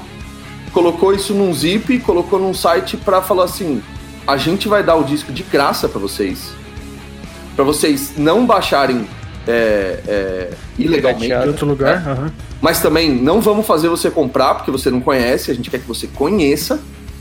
Só que em troca a gente só pede uma coisa: compartilha, entendeu? Sim. Compartilha que você tá baixando o disco. Qual foi o site que tu colocou? É. Vocês colocaram ali só pra tu falar ali? Cara, na época eu acho que ele chamava. É, era um site que tu tinha que fazer o compartilhamento pra poder baixar, né? Exatamente, pra você ver o link do É, download. eu não lembro o nome do site. Eu acho que era Pay with, with Twitch. With a Twitch. É porque É uma coisa assim. eu tenho três músicas de Pague com vocês. Twitch, né? Tem três músicas de vocês em inglês ainda do primeiro disco que eu acho que peguei no For Share It, mano. Pode crer. É, saiu provavelmente nesses blog aí. Né? Mas isso aí, a ideia de vocês deu completamente certo, né? Só que, Espalham bicho, isso-. Isso deu certo. Assim, entre aspas, deu certo. Porque a gente entrou num, num circuito de show que. é, depois que a gente fez esse lançamento, deu tipo umas três semanas, a gente já tava com as agendas lotadas. Porque todo mundo queria, tá ligado? Porque começou a viralizar de uma forma. Na época foi muito bom. Hoje em dia isso já não vai rolar mais, porque ninguém mais baixa o MP3, entendeu? Uhum. Todo Nossa. mundo ouve em streaming. É, todo mundo dá um play no Spotify, todo mundo já paga por isso. Já, já é comum, ou no, no YouTube e tal. Mas esse foi só um exemplo pra, pra tipo, sobre esse lance de inovar Sim, em alguma sim. coisa, Aham. é, não só artisticamente, mas na estratégia, saca? Procurar alguma forma das pessoas te conhecerem sem você ficar já pedindo grana ou, ou, tipo, é, é, é, querendo vender como se fosse uma coisa que as pessoas já querem, sabe? Você não tem ainda demanda, você tem que construir ela. E a divulgação das pessoas é uma forma de ganhar dinheiro já, né? Porque vamos, supor que alguém divulga o trabalho de vocês, vocês ganharam shows com isso, certo? Ou seja, vocês, é, sem cobrar nada das pessoas, vocês ganharam dinheiro com isso, entendeu? Então, cara, é uma, uma baita estratégia. Acho que isso Sim. serve tipo, de, de exemplo, assim, para muita gente que tá começando. E, e eu acho, achei muito interessante colocar isso. Acho que até na época eu fiz isso, eu, eu, eu, eu compartilhei. É, Até porque sempre fui bem cabação e tal, eu ia sempre direto no, no site, né? porque com medo de vírus e coisas assim, tá ligado? Uhum. Então eu, eu fui uma das pessoas que fiz isso mesmo, eu compartilhei pra. É, pra- todo mundo quer um download conseguir. oficial, né? Entendeu? E, e- consegue- e- e isso que você falou agora é, é perfeito, porque assim, ó, eu, eu sou um cara cagão do vírus ali e tal, tá ligado? Então, pra mim, se tinha um método seguro de, de conseguir baixar a Uhum. música de vocês e não pagar, só tinha que compartilhar. Falei, porra, aí tá fácil, Agora. tá ligado? É. É, entendeu? Então, eu acho, Só- acho uma, uma ideia muito boa. Nessa aí, bicho, a gente conseguiu, tipo, um- uma coisa entre 12 e 15 mil é, downloads, mano. Ah, então. Porra, Foi, tipo, é coisa pra muito, caralho. Tá ligado? Imagina se isso coisa. fosse. Isso, se isso fosse convertido em CDs físicos, tá ligado? sim, 15 mil CDs é muita coisa. sim. Muita coisa. Ah, atu- bastante, atualmente é quase. Hoje em dia, né? mais ainda. É, Não, hoje em dia é é- impossível. Não. é. Tipo, em toda a carreira do Project, a gente já vendeu muito CD físico. Olha que a gente já vendeu mesmo, porque a galera gosta de comprar pra enfim, Aham. autografar. Quem é fã mesmo gosta, né? Sim. Só que se for contar os três discos ah, que a gente já vendeu fisicamente, não dá 7 mil, 8 mil, sabe? Pode crer. É muito louco É que- isso. É que também, tipo, uma parada do CD, tipo, que nem vocês estão. Hoje em dia todo mundo tem smartphone, né? Tipo, pra ouvir a música e tudo mais. Todo mundo tem um celular, tá ligado? Sim. Mas a maioria das pessoas não tem mais uma parada pra tocar o CD. Tem às vezes CD no player, carro. né? É, o CD player. mas Tem dentro Cara, do carro, mas nem, em casa- nem no carro às vezes tem, né, É, isso. Tipo, Nem sabe, os tipo, computadores, os notebooks não E- vem mais com drive de CD. exatamente. Exatamente. Meu, meu PC também não tem mais drive de CD e DVD, porque não Meu precisa, PC tá também não, nem meu carro. Sim, então, tá ligado? Então acho que a coisa se converteu muito pro digital e, e para facilitar também a vida das pessoas, né? Porque isso facilitou muito também, né? Tipo, o fato de hoje ser tudo muito digital é, e tá tudo hoje na mão do cara, tipo, eu acho que até pra questão de divulgação é, tá muito melhor do que era antigamente, né? Quando era esse método mais, tipo, ah, tem que gravar o CD e aí tem que tentar vender o CD, né? Tipo, era duas coisas. É, né? ho- hoje Gravar- CD é um artigo de coleção, né? Não é mais uma É. coisa pra se usar. É um merchandising, é uma, um artigo de, de- quase que de decoração de casa já. Tava conversando antes e até o Teta deu uma sugestão pra gente é, da gente falar um pouco sobre Lei Rouanet. Eu acho isso tipo um tema um tanto quanto interessante, né, dado, dado o país que a gente vive e tudo mais, né, as, as oportunidades que a gente tem aqui.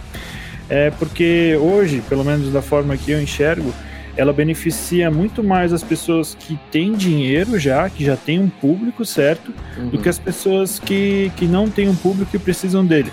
É, o princípio da lei seria exatamente esse, né? Tipo, dar visibilidade para quem não tem, ou seja, dar oportunidade das pessoas crescerem, né? Mas hoje ela não funciona dessa forma, pelo menos eu não enxergo ela funcionando dessa forma, certo? Não sei se alguém tem algum. conhece Tem, algum tem exemplo. né? como, tem como alguém explicar como é essa lei Rouanet, o que, que ela É. diz, o que, que ela. Afinal, o que, que é a Lei Rouanet, É. né? Cara, eu, eu não tenho tanto conhecimento assim, nunca me, me envolvi num projeto de, de lei Rouanet para eu dar uma explicação dessa. Mas, bom, só para eu tentar explicar aqui, né, o, como, que, como que funciona, pelo menos o, o- o pouco que eu conheço. Só né? um resuminho assim, tá bom? Daí É, um resuminho. A Lei Rouanet é um projeto que as empresas com alto, alto índice de, de tributação, eles pagam muitos impostos. Então, isso é uma medida para uma porcentagem desses impostos que essas empresas, essas empresas pagam é revertido para a cultura. Quando essa, essa empresa decide fazer um projeto de Lei Rouanet, ela não deixa de pagar o imposto. Só que uma porcentagem, agora eu não vou saber exatamente qual, uma porcentagem desse posto que iria para né, a tributação Governo. normal, para o governo e tudo mais, vai para um projeto de cultura. Só que o que acontece? A maioria dessas empresas eh, que tem esse tipo de, de, de alta tributação, né, mui- muita grana saindo de, de imposto, ah, ele são empresas gigantescas, tá ligado? Porque é coisa assim de milhões, Uhum. entendeu? Sim. Então assim, pra, pra, pra uma, uma, uma empresa ser apta a fazer esse tipo de projeto, ah, ela, ela é muito grande. E quando a empresa é muito grande, ela quer se. Ela tá muito mais interessada em fazer um projeto que ela ah, consiga trazer esse dinheiro de volta para ela, né? Em forma de publicidade, com um artista grande que já é conhecido, do que simplesmente apoiar a cultura, entendeu? Porque aí ela não ganha nada com isso. Ela vai usar basicamente esse dinheiro que vai ser revertido do imposto de renda para, entre aspas, patrocinar o evento. Uma ação de marketing, É, uma ação de exatamente. marketing. Pra ganhar mais daí- dinheiro, né? Pra Exato. ganhar mais dinheiro. É como se ela pra ela- tivesse. É como se ela estivesse falando assim, não, beleza, eu te dou essa grana aqui, mas devolve.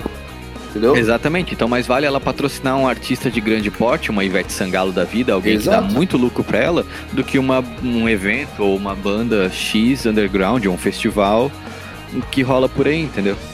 Exato. Porque aí você vê que não é uma coisa. é, vamos se dizer assim, não é uma coisa altruísta, não é uma coisa que, que a- a, empresa ou os. Não, não é, não é querer fomentar Tem um interesse, entendeu? né?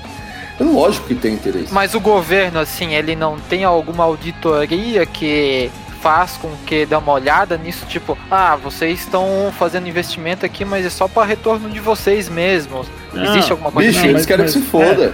Cara, pelo que É, eu li, tu tem que até pegar advogado pra entrar com isso pra, pra abrir com um projeto de lei Rouanet, assim, ó, não é um Sim, negócio exatamente. assim, É ah, eu uma, é uma burocracia fazer. fodida. Nossa, é um É uma burocracia demais. fodida. É, são muitos estágios.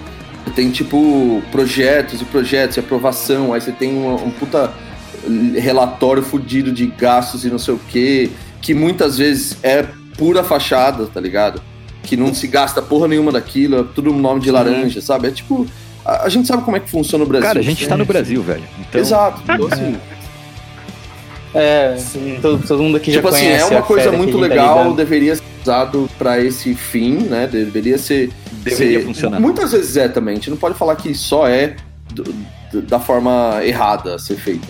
Então, Lei Rouanet é tipo um menor aprendiz. A empresa só faz pra Exatamente. poder quitar imposto. Tem- mas tem suas exceções. E tá imposto e aproveitar pra fazer marketing em cima. Essa é a conclusão É, não, mas- que tiramos aqui. Acho que o Lei foi melhor ali. Lei Mal Rouanet executada. Isso. é Senai. Não, mas a gente não pode também é, né, só nivelar por baixo. Real, é, com certeza deve ter muitos projetos legais, muitos projetos que dão certo, que realmente são para fomentar a cultura. Devem existir bastante dessas empresas grandes que realmente se preocupam com isso, mas eu não acredito que sejam a maioria, entendeu? Uhum. Sim.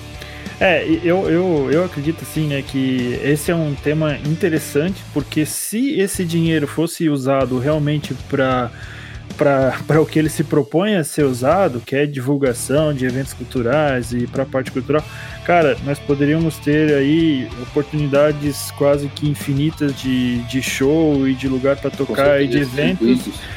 É isso, circuitos é, onde tipo você poderia fazer, sei lá, uma tour com tipo assim, ó, uma festivais fazer... itinerantes.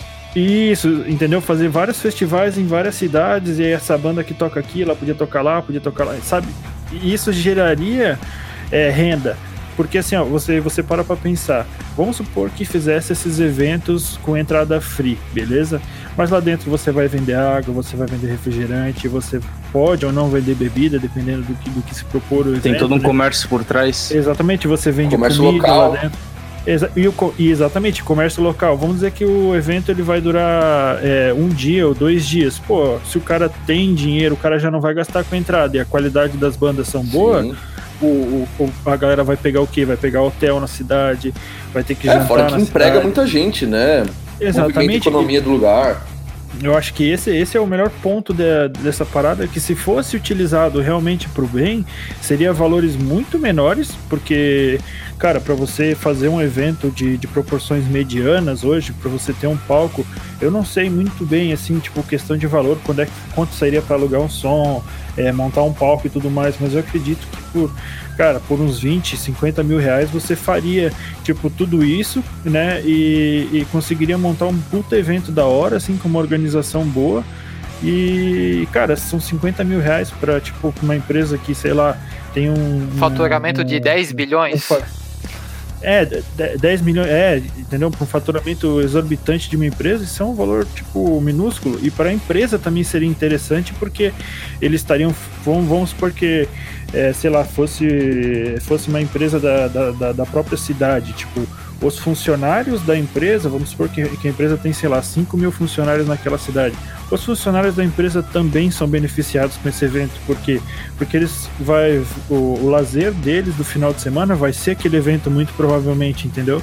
Então, e, e os funcionários felizes, é, eles trabalham muito, tipo, o cara Tipo assim, uma coisa é você, que nem agora, tipo, na, na quarentena, você fica o dia todo dentro de casa e tal, você fica agoniado, tá ligado? Você fica meio, meio estressado, você é, não se diverte de fato, vamos dizer assim. Agora, se você sai, vai no evento, se diverte, conhece gente, é, pô, conversa e, e, e faz. É, é, tem network de conhecer pessoas de outros lugares e tudo mais interação social. Isso aí você chega na, na segunda-feira para trabalhar muito mais animado, entendeu? Então, tipo, é, se isso fosse usado mais pro bem, assim, eu acho que com pouco dinheiro se conseguiria fazer muita coisa, assim, né? Mas claro, né? É, existem, existem outros projetos, por exemplo, aqui, no, aqui em São Paulo tem o, o PROAC, se não me engano, que é.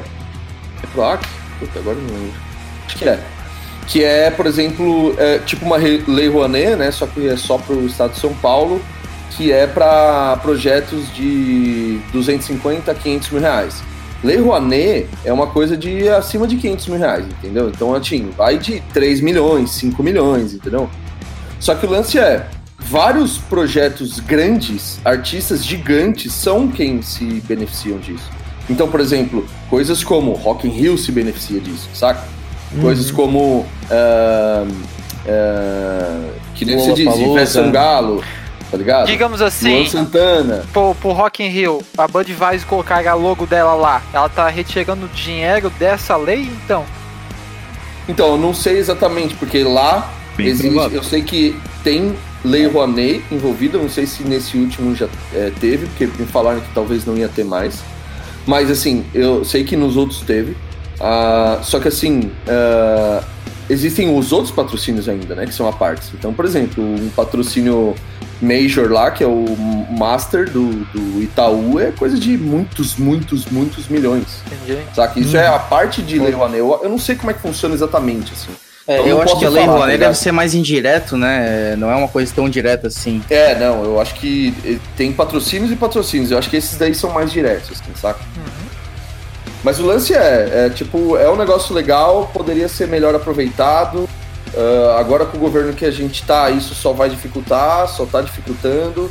a, a, a fomentação da cultura não é, é, é uma prioridade. Nunca foi, mas agora tá pior. Tu, tu, Enfim. tu acha que o mercado musical tá diminuindo por causa disso? Diminuindo? É. A rotação de, de valor, liquidez, sabe? Tipo, dinheiro envolvido no mercado musical. Tu acha que tá diminuindo por causa disso? Cara, eu acho que de certa forma sim.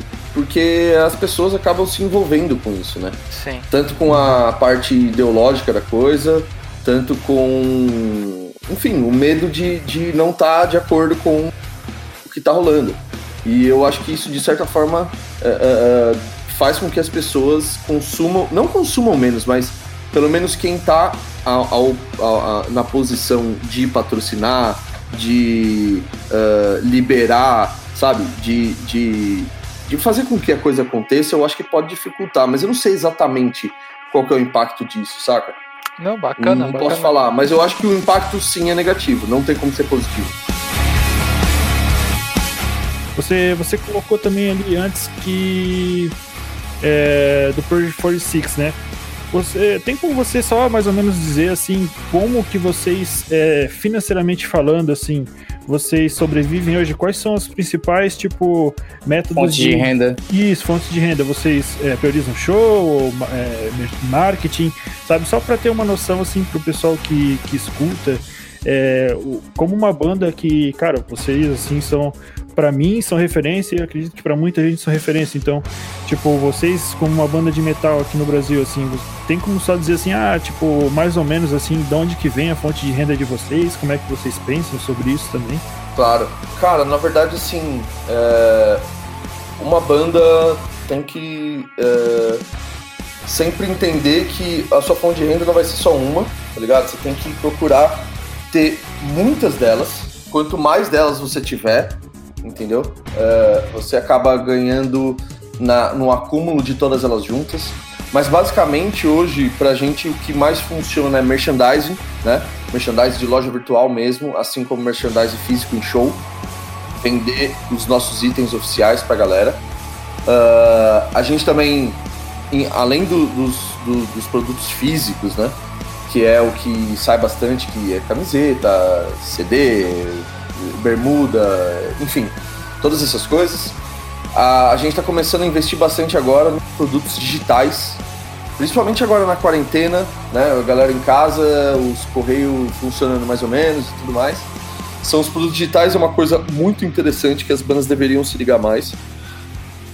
Que, por exemplo, a gente disponibilizou todos os álbuns que a gente tem ah, em MP3 oficial, então pode parecer ridículo isso, né? Porque hoje em dia todo mundo tem Spotify, mas não, muita gente quer ter o MP3 oficial pra meter no celular, tá ligado? Então você pode vender isso. A gente vende também um producer pack, que é basicamente ah, um, um pack de todas as, as tracks separadas de todos os discos. Então você pode ouvir. É, então você pode ouvir ah, separadamente, você pode, tipo, ah, fazer uma backing track pra você fazer um cover em cima. Você pode aprender como as músicas foram feitas, como elas foram gravadas, como soa separadamente uma coisa da outra, pra quem gosta de produção musical, esse tipo de coisa, né? É, eu, eu sou, sou meio que um produtor amador, muito amador, assim, tipo, trabalho aqui no home studio, faço umas coisinhas assim, né? E, cara, quando eu, eu tava dando uma olhada esses dias, eu vi esse Producer Pack aí, pô, brother, eu achei sensacional, assim, porque geralmente o cara, quando ele tá aprendendo, ele pega lá um multitrackzão, joga aqui e começa, né, brinca. É, só que, vamos supor assim, eu que, tipo, tinha interesse de trabalhar com metal, né? Ó, eu pego um multitrack do, de vocês, vamos dizer assim, certo? Aham. jogo ali e tento chegar na qualidade que eu escuto lá no Spotify, entendeu? Exato. Então, então para mim, é, é como se fosse um parâmetro para ver se aquilo que eu tô fazendo aqui é bom, entendeu? Aham. Porque tudo bem que muitas vezes o cara não vai ter a qualidade de gravação que nem vocês têm e tudo mais. Mas se você, se você chega na qualidade de mixagem, masterização é, que, que tem lá no Spotify, claro, é muito difícil de chegar, mas se você chega em algo próximo, ou pelo menos que fique bom, cara, já é muito. eh, Já, já quer dizer, tipo assim, ah, meu trabalho tá dando certo, o que eu faço tá dando certo, entendeu? Então eu Exato. acho que esse produtor pack é muito interessante assim para quem é produtor e pensa em trabalhar com metal, é tipo, cara, uma fonte de estudo infinita quase assim. Exato, porque você pode experimentar muito, né, meu? Você pode fazer teste, você pode e, e, e também conseguir ouvir separadamente um instrumento. Tipo, ó, como que ficou o som dessa guitarra final pra, pra ouvir desse jeito no disco, saca? Como é que ficou timbrado ela, né? Como Exato. é que foi gravado? Tipo, cara, é, é só...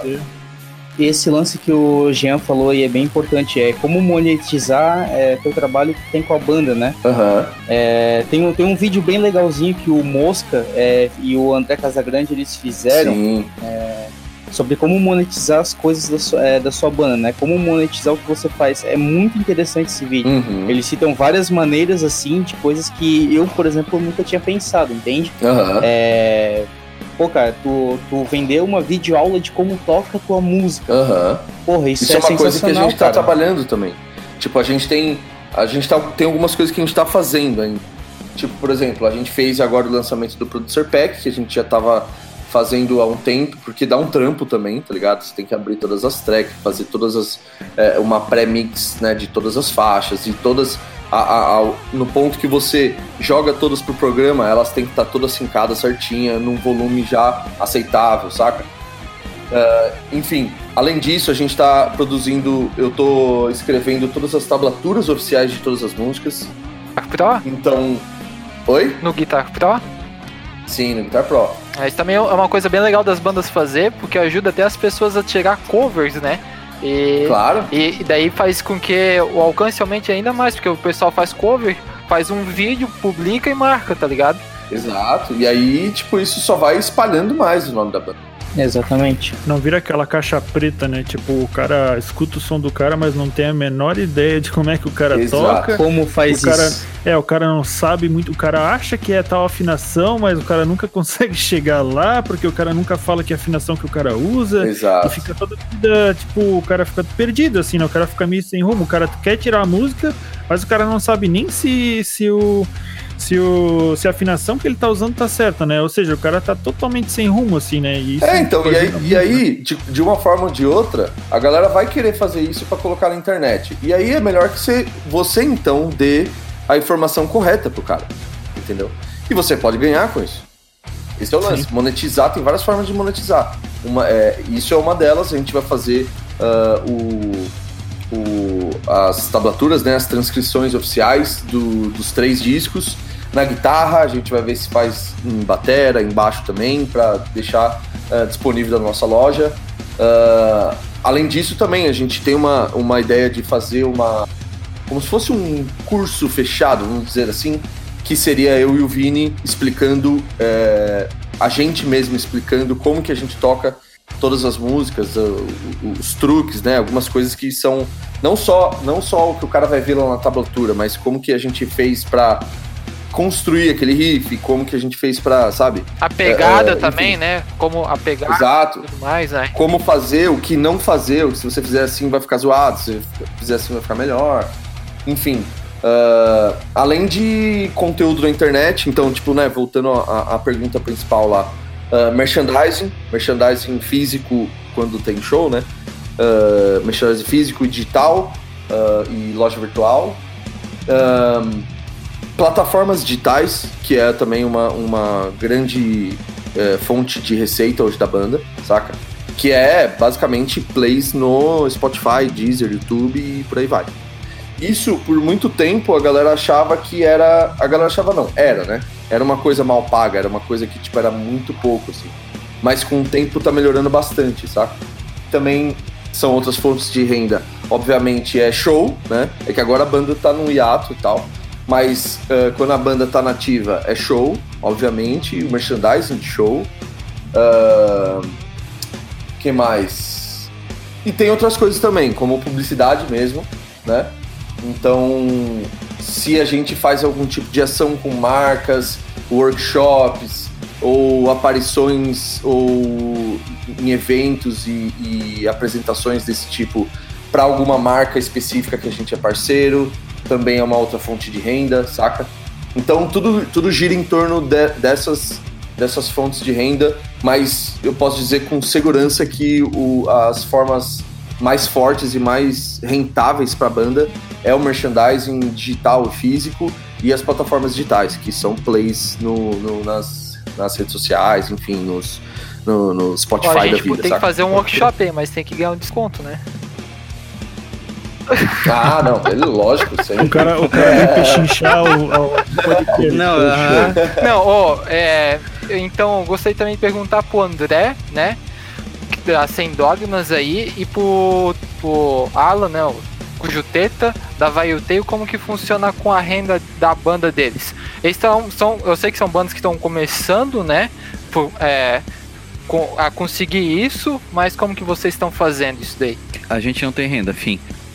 Não, brincadeira. não, assim, a, a, a principal renda hoje da Sem Dogmas, ela tá relacionada a, aos shows. Diria que, por enquanto, atualmente, 90% da renda vem dos shows, né? Quando, vamos ser sinceros aqui, né? Quando o cachê é pago, né? Que hoje em dia a gente sofre uma dificuldade aqui na cidade, na região com isso. Acho que o Teta tá, também tá de acordo comigo, né? São, Eu entendo suas, suas são dores. poucos o. É, enfim, né? Não vamos entrar nesse, nesse assunto.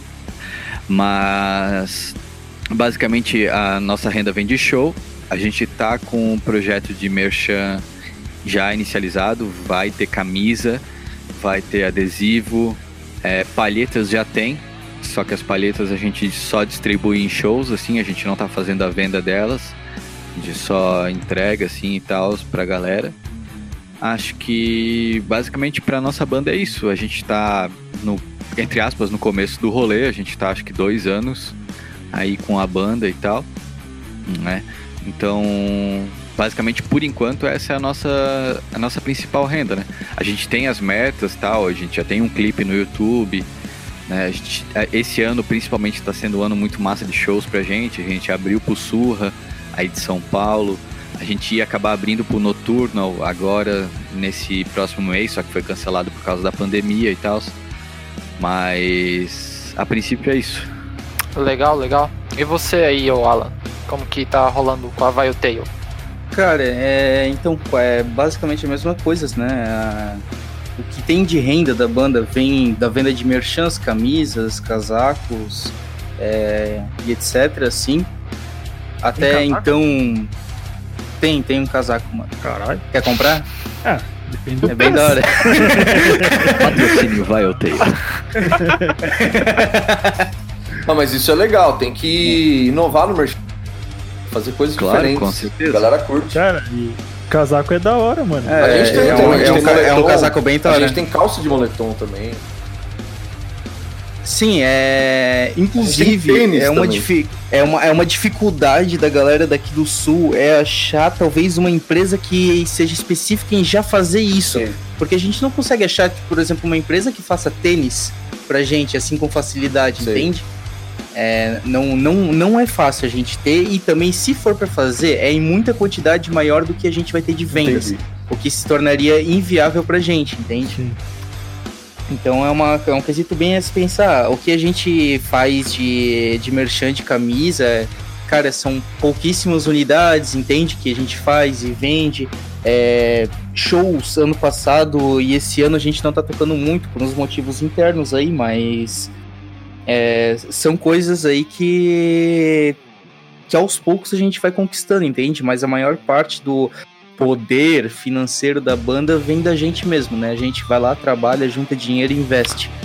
Então, seria essa interferência externa nossa que, que faz a banda girar ainda, entende? Bacana, bacana.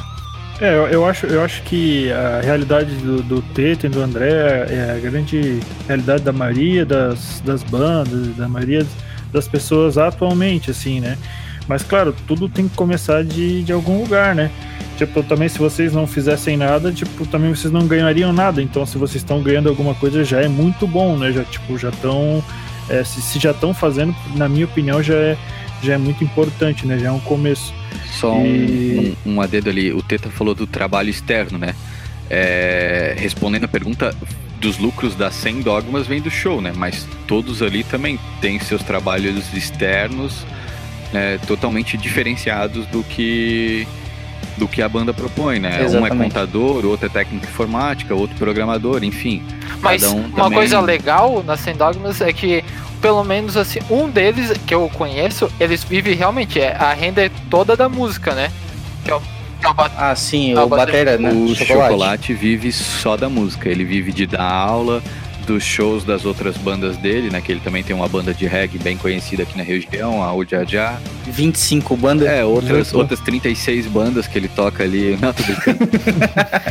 Enfim, é, Mas é, isso aí. É o corre dele, né, mano? Eu acho foda também o cara que claro, consegue o cara já tá no nível assim. de. É, o Choco é vive guerreiro, mano. já é um passo que a gente Sim. ainda não conseguiu dar, entendeu?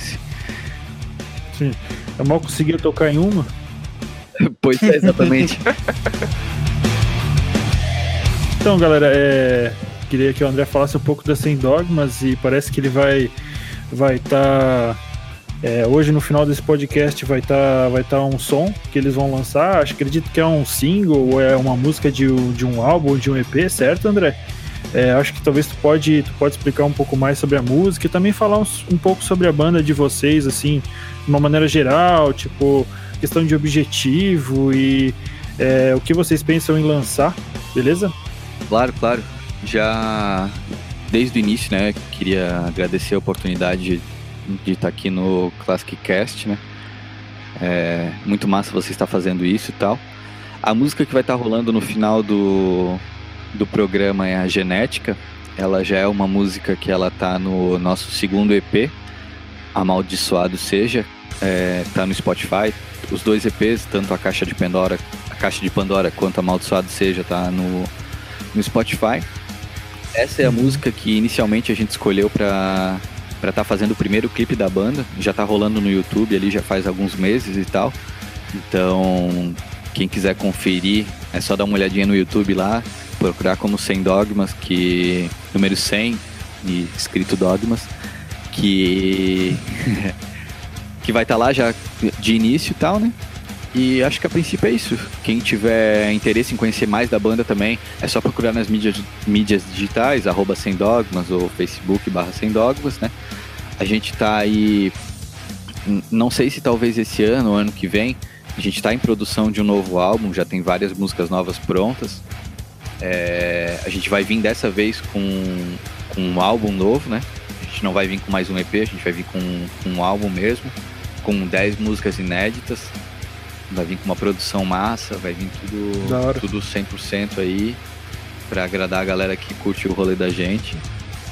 Acho que a princípio é isso. Não sei se eu esqueci de alguma coisa ou não, o Rafa vai me bater depois, mas tá tudo certo. Muito foda. Nice. Ô, pessoal, que estiver escutando aí, segue o, o Instagram. Vai lá, também se inscreve no canal do YouTube deles aí, que é muito legal o som deles, tá? É, qu- quando sair o, quando sair o podcast, a gente vai deixar os links aí, então, disponível provavelmente na descrição. Claro, Da onde for sair o, o podcast, né? Que a gente tá, tá decidindo qual as mil plataformas que a gente vai lançar ao mesmo tempo, mas em todas elas vão ter aí os, os links, os devidos links, da, tanto da música como o link pessoal do Instagram da banda e por aí vai, né? A divulgação é, completa. Bom, eu acho que, que, que no mais o que. Eu não sei se alguém quer colocar mais alguma coisa, mas é, eu acho que os assuntos a serem tratados eram esse. Não sei se alguém quer colocar mais algum, alguma questão a respeito do assunto. Eu só, eu ia só deixar um, um salve aí que ah, anteontem o Project lançou um disco em inglês, uma versão do, do, do último disco nosso. A gente lançou uma versão dele em inglês, que é o 3 English Edition. Tá no Spotify para todo mundo que quiser ouvir. Ah, os links estão. Aqui, enfim, então qualquer aqui, lugar do os, YouTube. li- os links estão aqui aí. embaixo, pessoal. Ah, então aqui embaixo. Beleza. É só olhar ali e seguir, certo. tá bom? É, também e é tem, isso aí. Vai também tem link de tudo, galera. Pois também é, tem um cara. trabalho do solo que tu tá fazendo, né, Jean? Quer falar um pouco sobre ele aí? Sim, eu em no final de 2019 eu lancei uma plataforma online que chama Comunidade do Riff, é uma plataforma online dedicada só à guitarra base. Então, É nóis, professor. Ah, valeu, mano. e aí, e, e o lance é, eu comecei a, a falar sobre isso porque é, é o meu foco há muitos anos, né? E eu nunca vi muita coisa sobre isso, saca? Por aqui. E eu acho que é um assunto muito pouco explorado, mas muito importante que a galera deixa passar, saca? Então eu comecei a fazer eh, essa comunidade, essa plataforma, já tá online, já tem bastante coisa lá. E agora eu lancei de novo ah, as inscrições pra galera se inscrever. Então quem quiser se inscrever ou saber mais, só procurar lá, comunidade do riff.giampaton.com. Vai deixar o link A gente aí embaixo deixa- também, né? É, Deixamos, deixamos. E assim, é, vai ter novidades com de parceria da Classic Blue com o trabalho Também. solo dele aí. Então, para quem quiser adquirir algum produto nosso, vai ser a chance com um certo descontinho aí. Sim, Então, boa. então vai ser show de bola. É isso aí. Mas é isso aí, galera. Então eu me despeço.